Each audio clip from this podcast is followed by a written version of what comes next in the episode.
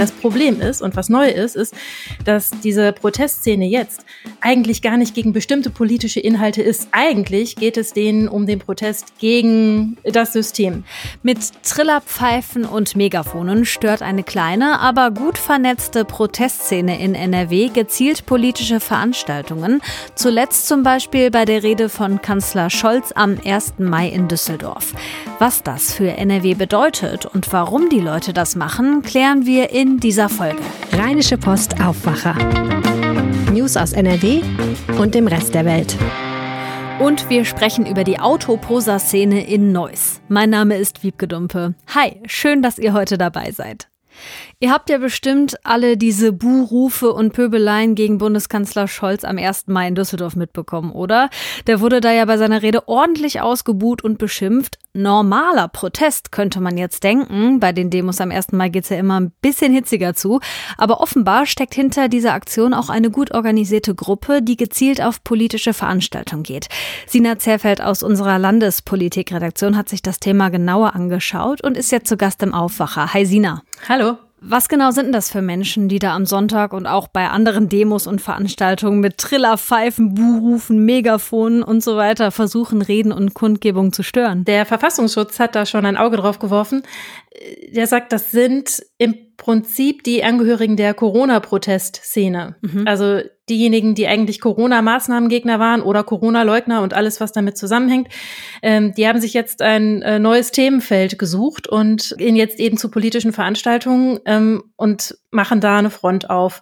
Das neue Thema ist dann eben der Krieg in der Ukraine. Das hat man sich jetzt rausgesucht. Der Verfassungsschutz äh, sagt, nachdem es eben äh, Lockerungen bei den Corona-Maßnahmen gibt und diese Proteste eigentlich so ein bisschen an Sinn und Ursache verloren haben, da sei die Szene eben jetzt äh, auf die Suche nach neuen Themenfeldern gegangen und das haben sie jetzt darin gefunden. Man könnte aber auch sagen, gegen Krieg oder Waffenlieferung zu sein und für Frieden zu demonstrieren an der Stelle, das wäre ja erstmal der erste Gedanke, ist erstmal kein Problem und natürlich auch wichtig so für die Demokratie, ne, Meinungsäußerung und so.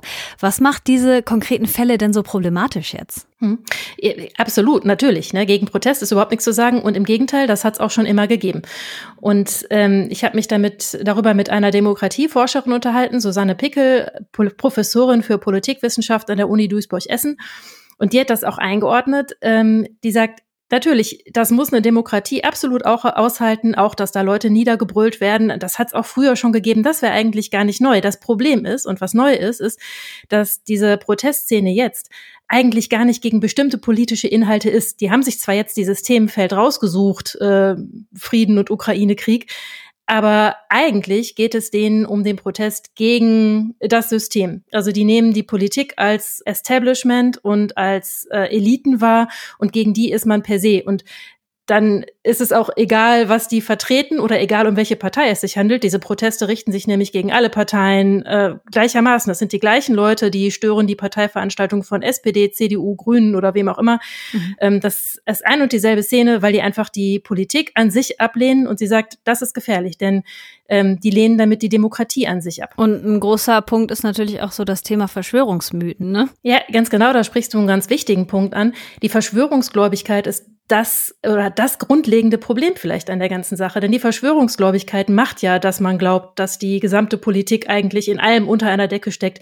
Die macht ja, dass man glaubt, es äh, gäbe eine Weltverschwörung, die jetzt äh, den Krieg in der Ukraine ausgelöst hat.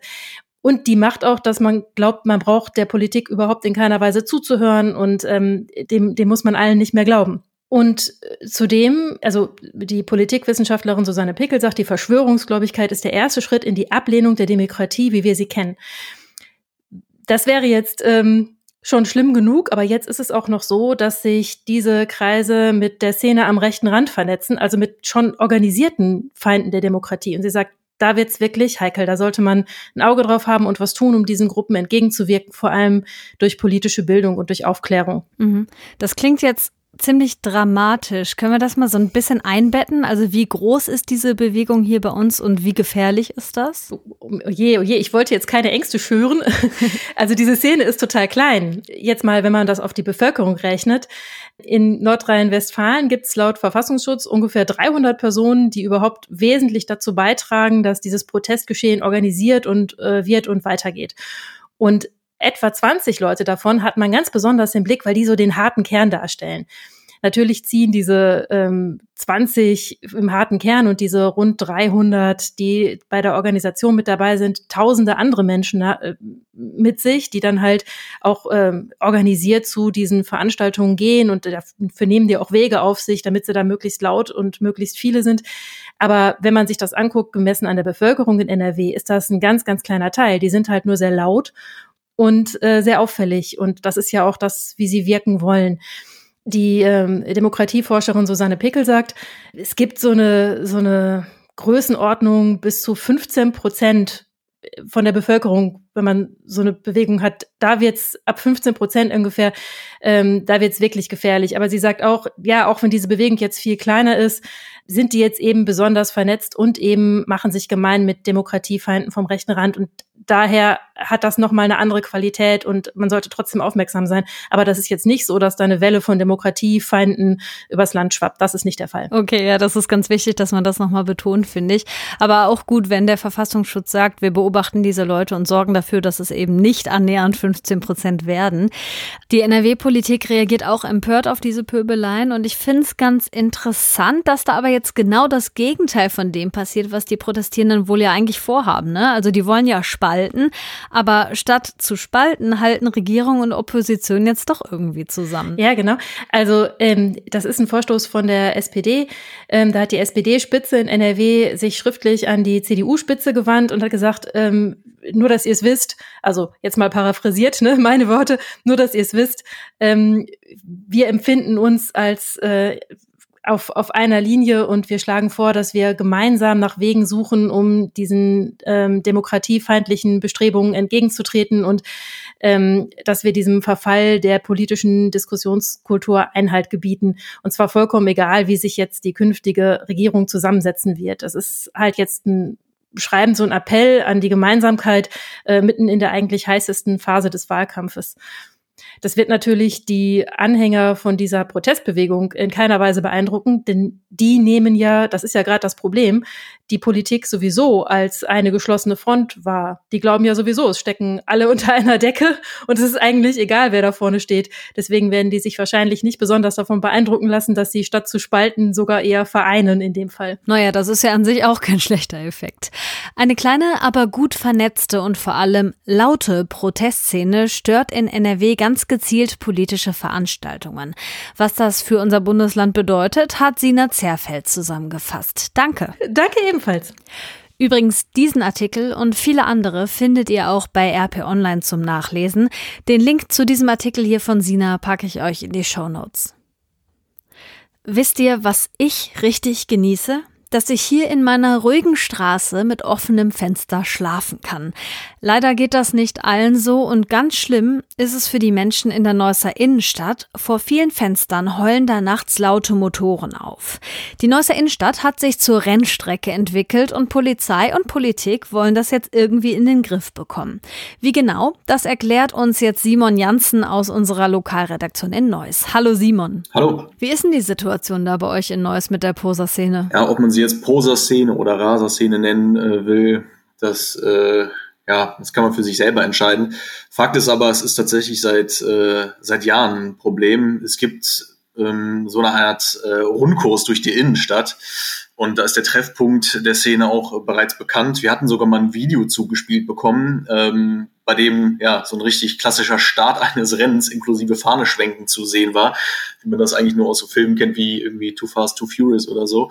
Ähm, und das wurde dann natürlich auch in die Polizei äh, weitergeleitet. Also das hat uns ein Anwohner einer Straße zukommen lassen. Also das war schon ziemlich äh, eindrucksvoll, wenn man dann wirklich auch mal klar dokumentiert bekommen hat, dass diese Szene äh, da irgendwie machen kann, was sie will, offenkundig. Oha, ja, ich habe ja schon gesagt, in der Neusser Innenstadt wohnen viele Menschen. Ich stelle mir das echt nicht so angenehm vor da nachts. Wie geht's denen denn damit? Ja, die sind natürlich schwer genervt. Äh, die berichten immer wieder von nächtlicher Ruhestörung und äh, aufheulenden Motoren. Und es ist immer so dieselbe, das, also dasselbe Muster zu erkennen. Es sind meistens immer junge, äh, junge Männer äh, in großen, teuren Autos. Und die fragen sich natürlich auch, äh, A, äh, wo kommen die alle her? Und B, wie können die sich eigentlich in ihrem Alter so ein, äh, so ein teures Auto leisten, äh, das dann auch noch ziemlich aufgemotzt ist. Ähm, die Fragen, die können aktuell nicht richtig beantwortet werden. Äh, auch meistens auswärtige Kennzeichen, da weiß man nicht, ob die jetzt äh, Familienangehörigen gehören oder irgendwo anders äh, tatsächlich gemeldet sind, etc. Das ist alles ein bisschen nebulös. Ähm, ja, die Inhaberin einer Gaststätte hat auch mal gesagt, dass sich vor allem ältere Menschen nicht mehr über die Straße trauen, weil die Angst haben, da irgendwie überfahren zu werden. Also ähm, in manchen Bereichen ist ja tatsächlich nur 30 äh, erlaubt, manchen dann auch nur 50, äh, auch 50, aber die fahren dann trotzdem mit 70, 80, 90 Stundenkilometern dann zum Teil ähm, über die Straße. Manchmal wird dann die Polizei gerufen, äh, aber da sind die Raser natürlich dann meistens schon weg ist dann ziemliches Katz- und Maus-Spiel. Die Polizei macht ja schon was, also mit Kontrollen versuchen sie das irgendwie in den Griff zu kriegen. Funktioniert das nicht? Also, dass es nicht funktioniert, äh, kann man nicht sagen. Wenn was gemacht wird, dann äh, ist es tatsächlich auch effektiv. Die Polizei, die fährt regelmäßig Kontrollen, äh, also das findet, das findet schon statt. Ein Beispiel war ja zuletzt am Karfreitag oder Car-Friday, wie er, wie er da genannt wird. Da wurde auch ein Schwerpunkt auf die Neusser Innenstadt gelegt und da wurden gut zehn getunte Wagen stillgelegt und auch mehr als äh, 150 Geschwindigkeitsverstöße festgestellt. Ähm, anderes Beispiel, ähm, ziemlich effektiver Monat, muss man so sagen. Also im Juni vergangenen Jahres wurden allein an der Düsseldorfer Straße drei illegale äh, Straßenrennen tatsächlich festgestellt, aber eben halt auch nur, weil die Polizei tatsächlich kontrolliert hat. Würde oft, öfter kontrolliert, würde man wahrscheinlich auch öfter illegale Straßenrennen oder äh, immense Geschwindigkeitsüberschreitungen feststellen. Ja, dass sich die Menschen da gestört fühlen, kann ich sehr gut nachvollziehen. Was wollen denn Polizei und Lokalpolitik in Neuss jetzt dagegen machen? Also neben den, neben den Kontrollen, die tatsächlich, wie gesagt, auch äh, sehr effektiv sind, sind eher, ich würde es eher als softe Maßnahmen äh, bezeichnen, die geplant sind. Ja, äh, das ist vor allem auf politischer Ebene äh, wurde das jetzt, jetzt beschlossen und ging auch durch die, durch die entsprechenden Gremien ähm, zum Beispiel das Aufstellen von, ja, von sogenannten Kübelbäumen, die dann so eine Art Hindernis äh, auf den berüchtigten Strecken dann darstellen sollen.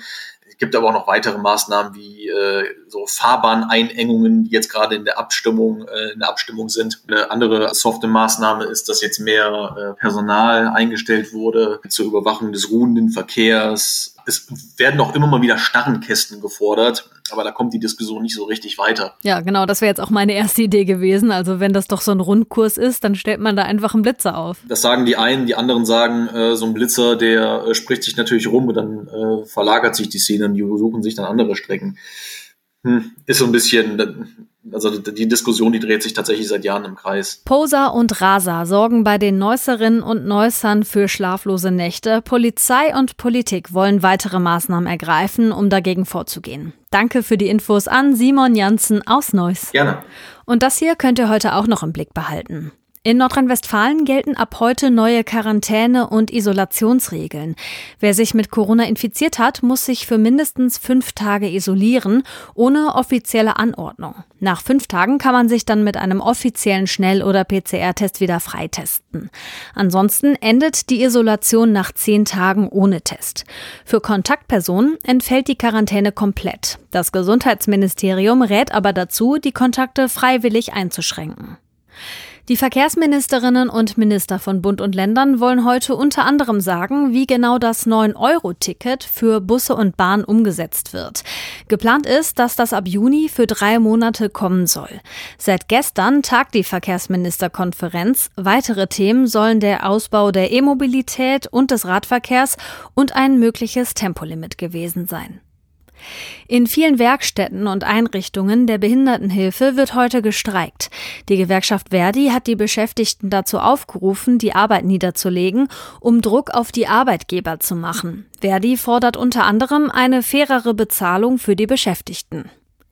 In Nordirland könnte es heute einen Machtwechsel im Parlament geben. Umfragen zufolge könnte die republikanisch-katholische Partei Sinn Fein bei der Wahl heute die meisten Stimmen holen. Zum ersten Mal überhaupt. Bisher war die protestantisch-unionistische DUP stärkste Kraft. Und hier kommt noch das Wetter. Heute sind mal mehr, mal weniger Wolken unterwegs. Im Westen von NRW kann es auch mal regnen. In der Eifel sind Gewitter und Starkregen möglich. Dazu zwischen 14 Grad auf den Bergen und bis zu 20 Grad überall sonst. Morgen ist es erst was neblig, später ist dann wieder viel Sonne dabei bei bis zu 21 Grad. Das war der Aufwacher am Donnerstag, den 5. Mai 2022. Ich bin Wiebke Dumpe und wenn ihr mögt, dann hören wir uns schon morgen wieder. Habt einen tollen Tag. Mehr Nachrichten aus NRW gibt's jederzeit auf RP Online. rp-online.de